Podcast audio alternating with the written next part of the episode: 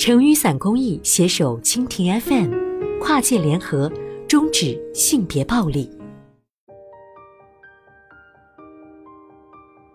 最近，一部叫《我的前半生》火遍了大江南北，不知道听众朋友们有没有看过呢？这部由一书同名小说改编的电视剧，开播二十多集以来被喷被骂，收视率却一直蹭蹭的往上涨。陈伞君发现。每当出现由文学作品改编的电视剧，都不免被观众朋友们评判对比一番。大家可能会好奇，《我的前半生》这部电视剧和原著相比，究竟有哪些地方不一样呢？有人说，电视剧编剧硬生生地把一书笔下视姿态为生命的子君，变成了为婚姻放弃教养的泼妇。电影明星变成了颜值普通的小三，再加上爱上闺蜜男友的狗血故事。可是，尽管大家对编剧提出了种种不满和吐槽，但有一点似乎是大家都默许了，那就是再怎么不堪，这至少是一部关于女性独立的故事。然而，事实真的是这样吗？回答这个问题，我们只需要问自己：罗子君是在谁的带领下成长的？这个问题之所以重要，是因为它能透射出这整部剧的价值观。换句话说，这到底是一部关于离婚女性重新审视自我、活出精彩的正能量故事，还是一部离婚女性被渣男抛弃、被真命天子拯救的玛丽苏电视剧？其实啊，原著里贺涵这个角色叫做翟有道。一书笔下的子君遇见翟有道，是在一切安顿好之后。那时的子君已经全然能够独立生活了。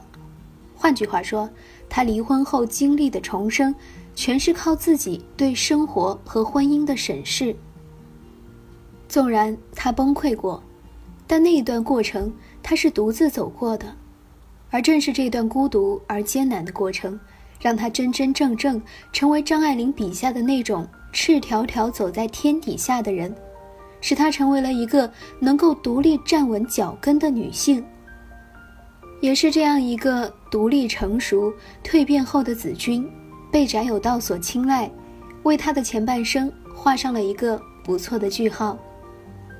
而电视剧版本的子君也是如此吗？让我们来看几组对比。首先，原著里的子君在刚得知丈夫出轨后，和电视剧版的一样，也是茶饭不思，但我们还是能从中看出她那如新生儿一般的坚强和生存欲望。一书是这样写的：喝碗热汤，暖暖身子。天气冷，阿平说道：“我本想推开碗，后来一转念。”想到梦中那女人的狰狞相，哼，有人巴不得我死，我怎么瞑目？一手抄起碗，喝得干干净净，呛咳起来。而电视剧版本里，不知道大家还有没有印象？当子君赖在唐晶家足不出户、茶饭不思的时候，是贺涵带着食物空降到子君面前，劝着他吃下去。再比如原著里。子君去办公室找唐晶，唐晶有会议要开。子君望着唐晶的办公环境，忽然间悟到了一种自力更生的安全感。一书是这么写的：我没有立即离开，缓缓打量他的办公室。一百尺多点的房间，在中环的租值已经很可观了。写字台颇大，堆满了文件，一大束笔、打字机、茶杯。另一角的茶几上堆满杂志，外套与手袋就扔在一边。我替他抬起外套，一看牌子，还是华伦天奴的呢，为他挂起。上班的女人也就像男人一样，需要婢妾服侍，这份工作不简单。唐晶真能干，到底是怎么去应付的？以前我并没有来过唐晶的办公室。今天有种温馨与安全感，坐下来，竟不大想离开。而电视剧版本里，离婚后的子君足不出户，萎靡不振，根本不知如何改变现状。是贺涵再一次空降到他面前，说：“你就不想看看陈俊生的工作环境吗？你就不知道你输在哪里吗？”然后拖着他来感受职场氛围。这样的例子数不胜数。在争夺孩子抚养权的法庭上，子君家庭内部状况百出，眼看着官司即将失败，是贺涵拿着那份关键性的证据出现在面前。在子君第一份工作夭折后，是贺涵指导着他成功拿下鞋店销售员的工作。在子君实现了事业上的初步成功后，是贺涵动用了人脉关系，为子君争取到了企划部的工作。就连对于和老金的感情，贺涵也要插一脚。电视剧里是贺涵，是贺涵，还是贺涵，可以说从始至终，贺涵都是一个救世主般的人物。我们的子君不像是经历了自我觉醒，反而更像是被贺涵改造的物品，是个巴巴等着被拯救的无脑玛丽苏。说到底，子君都没有真正意义上的实现自我成长，他从未在暗夜里独行，而是一直被人牵引着走。与其说她靠自己成为了一个独立女性，不如说她只是把对丈夫的依赖转变成了对另一个男人的依赖。果不其然，在电视剧里，面对贺涵超级英雄式的关怀和帮助，子君一下子就爱上了他。还记得贺涵给子君送寿喜锅的那次，两人在一起愉快的吃着火锅，谈天说地。贺涵也借机又给子君上了一堂职场人生课。在贺涵离去的时候，子君明明很累，却舍不得睡觉，恋恋不舍地回忆着晚上发生的一切，沉浸在贺涵给他带来的温柔里。若我们从头开始回顾，会发现。子君和贺涵俨然像一对欢喜冤家，从一开始的互看不顺眼，到后来的忽然来电，这样的故事架构是不是有点霸道总裁爱上我式的套路呢？这也进一步说明，与其说电视剧《我的前半生》是一个关于女性独立的励志剧，不如说，它更像是一个充满浪漫幻想的爱情故事。而这样的故事正中许多观众的下怀。女观众们再一次把靳东饰演的贺涵捧为男神，期待着在自己的人生里也能出现一个这样的人，有钱有颜，还能顺便拯救他们的人生。听到这里，你可能会问：困难的时候有个人生导师帮助你、扶持你，不是很正常吗？怎么就扯到独不独立的事上了？可这位子君的老师，这个在大家眼里帅气多金、霸道总裁、有点傲娇的贺涵，真的是子君实现独立路上的贵人吗？让我们来看几个例子。当贺涵想把卡曼的案子交给陈俊生时，俊生有些犹豫，不知道自己是否能胜任这个岗位。此时，贺涵说了这样一句话：“别像个女人似的推来推去的，好不好？”原来，表面上鼓励女性独立自主的贺涵，言语间依旧流露着对女性难以掩饰的偏见。再比如，在子君得知丈夫出轨时，她觉得子君活该，她把离婚归咎于子君的不思进取，把它比喻为是子君输了一场战役。贺涵是这么说的：“你就会发现，这场离婚不是天灾，而是人祸。”你就会明白你究竟错在哪里，输在哪里，知错才能改。表面上看，贺涵的这席话是在让子君反省，而我们仔细想想，难道丈夫出轨、抛妻弃子都是子君的错吗？这些话的背后是对家庭主妇价值的否定。纵然电视剧版本的子君形象的确有丑化家庭主妇之嫌。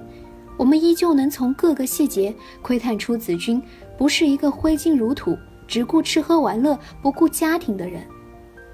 他知道儿子爱吃的红豆饼在哪家超市有卖，虽然这是试探丈夫的借口，但由此能看出她对孩子是上心的。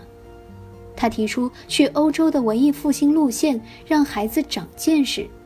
她在上班前给丈夫挑选衣服，她甚至还迎合了丈夫不喜欢女人喝酒的价值观，婚后滴酒未沾。其实，朵子君和唐晶一样，同样是大学毕业，同样是勤勤恳恳地工作了半年，是遇到陈俊生之后，在丈夫的要求下，为了家庭放弃了工作。而子君的这些牺牲，在贺涵眼里是一文不值的。就算陈俊生违背了婚姻诺言，就算陈俊生一年只有二十多天陪伴在孩子身边，在贺涵眼里，这场婚姻的失败和丈夫的失职和第三者的介入没有任何关系，而通通归咎于这位家庭主妇的人祸。在贺涵眼里，子君这样的家庭主妇是毫无价值的。是活该被抛弃的。然而，家庭主妇真的毫无价值吗？论量化，一个称职的全职主妇等于一个合格的育婴师、加培训师、加理财师、加采购师、加厨师。有机构算过，在中国全职主妇的年薪应该有二十一万。近年来，许多学者和议员都提出了家务劳动有偿化的概念。这是什么意思呢？其实就是主张家务劳动应该和社会劳动一样，都享有工作报酬。台湾就在2002年提出过家务补给的提案，虽然这个方案最终因为都是一家人谈钱伤感情的理由而未被通过，这个举动唤醒了社会民众对于家庭主妇价值的肯定，而论治。价值就更不可估量了。对家庭成员的悉心照料、维护和稳定家庭关系，给家庭注入爱和温暖，这些都是花多少钱请保姆都换不来的。回忆起来，玲玲说过这么一句话：“你们在一起十年了，有他的陪伴和照顾，才有现在的陈俊生。”可悲的是，连小三玲玲都能明白子君对这个家的作用。而我们剧里的男性却都忽略了，果然，女人才懂女人的辛苦啊。对于贺涵的槽点，与其说这是编剧的疏忽，不如说这是社会环境对女性的陷阱。男人希望女性回归家庭，打理家务，照顾孩子，给他们一个安稳的家庭，可同时又要求他们保持冰雪可人，最好能继续和丈夫谈天说地。一旦有一个环节没有做好，就等于拱手把自己的丈夫让出去。他们若是输了这场战役，就是活该被出轨。而这一切不仅是对女性的禁锢，更是对男性的绑架。陈俊生就是一个典型的例子。结婚十几年的他和新欢抱怨道：“我也是个普通人，我也需要有人来分担我的压力和焦虑。”可同时，也正是曾经的他和子君许下诺言，说：“你不要工作了，我来养你。”他以为让妻子回归家庭是通往幸福的捷径，殊不知剥夺了妻子的工作的机会，也让自己变得不堪重负。家庭的责任不应该夫妻任何一方独自承担，甚至男性也是这其中的受害者。这样男性气质带来的束缚是可悲的。俊生一方面希望妻子貌美如花，自己负责赚钱养家，希望她能不那么辛苦；一方面又不堪重负，感叹自己也是个普通人。至于另一个男主贺涵，有网友分析，贺涵后来之所以爱上子君，是因为他的优秀作品《唐晶》已经不再需要他的教导。而贺涵偏偏享受好为人师的过程，所以选择了尚未雕琢的子君。我爱你，但你不能比我强，亦是贺涵个性里致命的一环，让他在爱情中受到强大这一要求的束缚。其实，《论我的前半生》这部作品的源头，最早并非一书的小说，大约一百年前，鲁迅先生写过一篇叫《伤逝》的小说，女主角也叫子君，讲的亦是同样的故事。这位子君是个不折不扣的自由女性，有多自由呢？她曾经说过这样一句话：“我是我自己的，他们谁也没有干涉我的权利。”而这样的她遇上了同样向往自由的娟生，两人情投意合。理所当然地步入了婚姻殿堂，然而婚后的子君忙于柴米油盐，娟生渐渐觉得他失去自我，魅力不在，便和他提出离婚。伤心欲绝的子君离婚后不久，便去世了。在子君的葬礼上，娟生惭愧不已。